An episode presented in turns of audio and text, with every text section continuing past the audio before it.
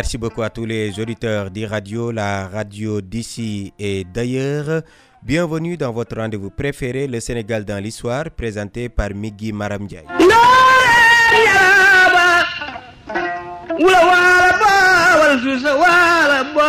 Le Sénégal dans l'histoire poursuit sa série consacrée aux anciens ministres du premier gouvernement du Sénégal indépendant. Et pour ce dernier numéro de la semaine, Hassan Sek est à l'honneur, un homme d'État remarquable qui toute sa vie durant a été un modèle de désintéressement au service de son pays et de l'Afrique.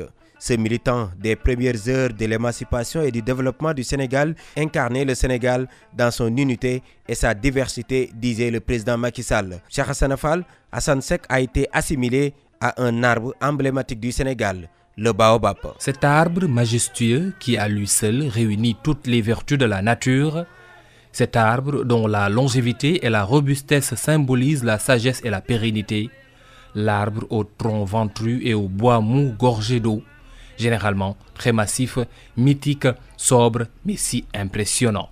Hassan Sek avait non seulement l'allure caractéristique du baobab, mais également toutes ses qualités.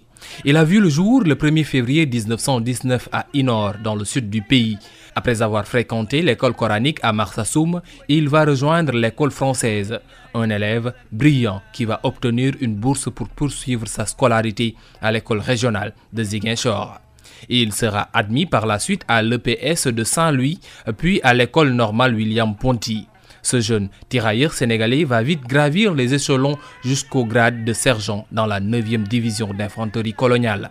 À la fin de la guerre, il prend un congé pour poursuivre ses études supérieures en France. Il obtient une licence en lettres modernes et en géographie à la Sorbonne.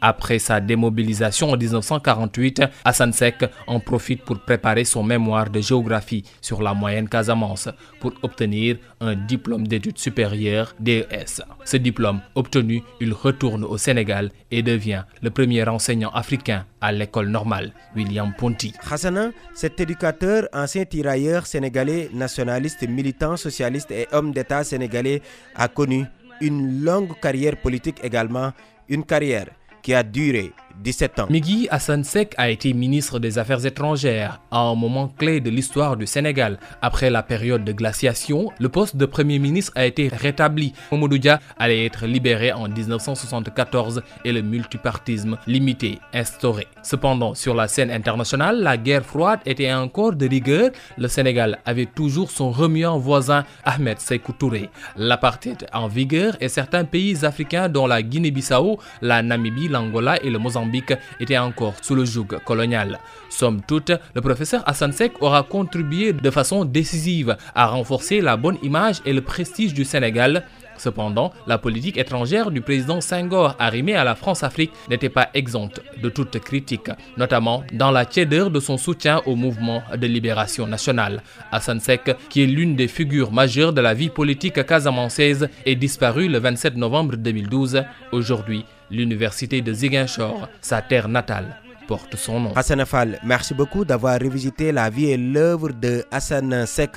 À présent, la dernière partie de votre rubrique Le Sénégal dans l'histoire, c'est la partie souvenir et c'est l'affaire de Sir Diop. D'abord, le 16 décembre 1829, Demba Awa Diallo, chef du Khasso, inflige une cuisante défaite à la coalition des gens de Logo et du Bambou qui avaient attaqué sa capitale, Medina. Le 16 décembre 1854, le chef de bataillon Louis-Léon César Federbe, nommé gouverneur du Sénégal pour la première fois, prend fonction à Saint-Louis. Le 16 décembre 1963 marque l'inauguration à Dakar par le chef de l'État de l'École nationale d'économie appliquée ENEA, devenue plus tard École supérieure d'économie appliquée ESEA. L'établissement a été rattaché et intégré à l'université Cheikh Anta Diop de Dakar en 2008. En 1984, cette date coïncide avec l'ouverture à Dakar de la 5e conférence générale de l'Agence de coopération culturelle et technique ACCT. Le 16 décembre l'an 2000 marque l'ouverture à Giguinchor des négociations de paix entre le gouvernement gouvernement du Sénégal représenté par le ministre de l'Intérieur, le général Mamadou Nia,